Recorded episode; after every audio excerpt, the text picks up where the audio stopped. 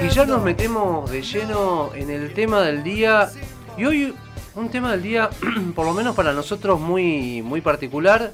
Eh, a veces cuando soñábamos con los futuros distópicos, eh, muchas veces que lo veíamos en películas, en series, eh, y, planteaban un futuro bastante extraño para, la humanidad.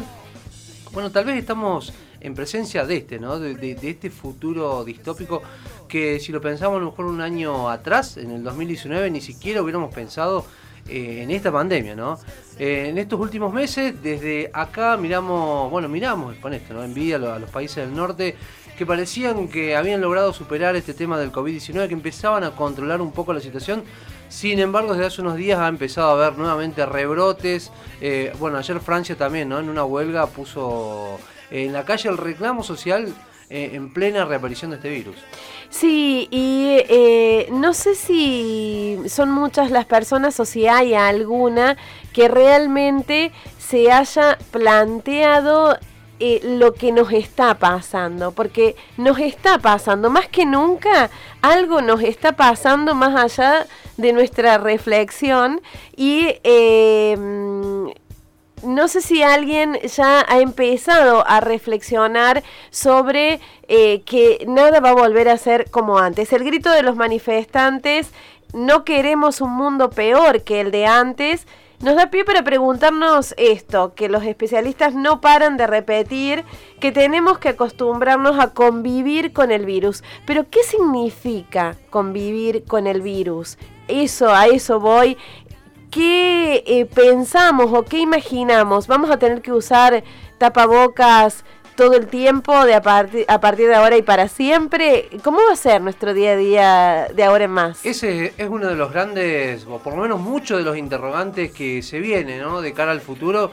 no solamente ya pensando bueno, en esta pandemia en la cual estamos sumergidos, sino en lo que va a venir después. Porque también está bueno empezar a ver qué es lo que va a venir después de esta pandemia del COVID-19 habrá más adelante a lo mejor un nuevo virus que también obligue, digamos, a esta situación de cuarentena. Una situación excepcional a nivel mundial. Eh, nunca, por lo menos en la historia moderna, nos ha tocado a nosotros como sociedad atravesar este momento, un momento histórico, eh, más allá de, lo, malo que tiene que ver con esto, pero sin duda es un momento histórico de, la humanidad, ¿no? Y también empezar a pensar cómo se va a reconfigurar el mundo a partir de este COVID-19 lo planteamos también a lo mejor será también el fin de la globalización, se avanzará hacia otro tipo de estructuras económicas y políticas a nivel mundial, se reconfigurará a lo mejor el sistema capitalista y capaz que mute a una fase aún peor, que tenga que ver más con una sociedad de control, con, una sociedad mucho más controlada de la que ya es, digamos, a través de las tecnologías hoy, eh, lo, que tiene, lo, que tiene, que ver con, datos de las personas, pero bueno, a lo mejor avanzar a una fase todavía aún más desarrollada. Son muchos los interrogantes que hay de cara al futuro. A uno le cuesta imaginarse cómo podría ser una sociedad en la que no haya un intercambio internacional de mercancía, por ejemplo, en la que no sea eh, una decisión propia viajar a cualquier lugar del mundo, sino que eso esté condicionado por otro tipo de decisiones en función de esto de, de, preservar la salud propia y la de los otros, pero creo que lo que no nos hemos terminado de plantear, a lo mejor sí hay gente que se lo se lo está planteando, porque desde que empezó todo esto estamos esperando el fin de esto. ¿Qué pasa si no llega ese momento en que digamos, superamos el COVID-19, la vacuna trae lo que tiene que traer la vacuna? ¿Qué pasa si no llega eso y eh, tenemos esto realmente, que acostumbrarnos a convivir con el COVID-19? ¿Cómo sería? la vacuna que tampoco, en algún punto tampoco termina de garantizar eh, muchas cosas, digamos. Eh, se vacuna todos los años para la gripe, pero siempre hay cepas nuevas de la gripe dando vuelta. Eh, no sabemos si el COVID-19 irá mutando hacia otras instancias y a lo mejor te cubre para una cepa, pero para no otra del virus. será importante ver cuál, cómo se configura el rol del Estado, ¿no? Porque también será un repensar en el Estado, será un repensar también en el concepto de la libertad, a lo mejor cómo la conocíamos hasta antes de esto y cómo va a ser posterior a esto, ¿no? Si vamos se va a volver a, pensar este concepto de igual manera o, si cambia, ¿no? O si se avanza hacia otro tipo de libertad. Por eso te digo, son muchos los interrogantes que, se piensan ¿no? a futuro. Lo planteamos hasta en la cuestión de viajar, ¿no? Una cuestión por ahí esta media lúdica, si se quiere, de, esparcimiento que tiene que ver con los viajes. Pero ¿se podrá viajar a lo mejor como se viajaba antes? Eh, ¿Habrá controles mucho más estrictos? ¿O se podrá ir hasta algún lugar y otro no? ¿Vamos a convivir en un mundo donde estemos entre brotes y rebrotes permanentemente? Bueno, que el, eh, hoy quedan muchas preguntas abiertas.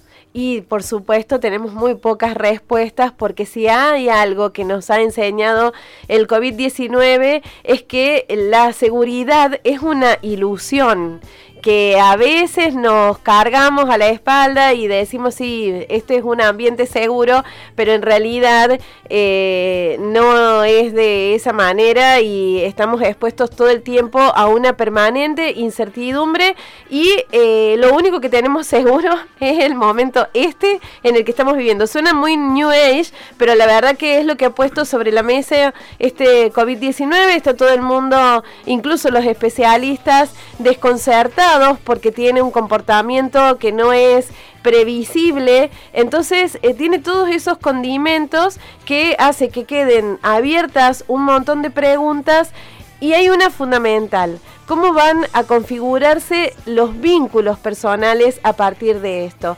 Porque algo que a lo mejor pudiera parecer eh, hasta frívolo en un punto, pero no sé ustedes, pero la necesidad del abrazo es algo que eh, pesa mucho cuando no podés ejercerlo con las ganas que uno quisiera y o que uno tiene y con la decisión propia, sino que esta sensación de que si das un abrazo, si te acercas a una persona, no solo te pones en riesgo vos, sino fundamentalmente pones en riesgo a otro. Todo esto nos configura ya, nos está configurando de una forma distinta a cada uno y en relación. ¿Qué pasará a futuro? ¿Cómo será convivir con el virus? un montón de preguntas y casi ninguna respuesta, Javi. Creo que es eh, sin duda una de las grandes preguntas eh, y también es empezar a entender un poco la, la humanidad.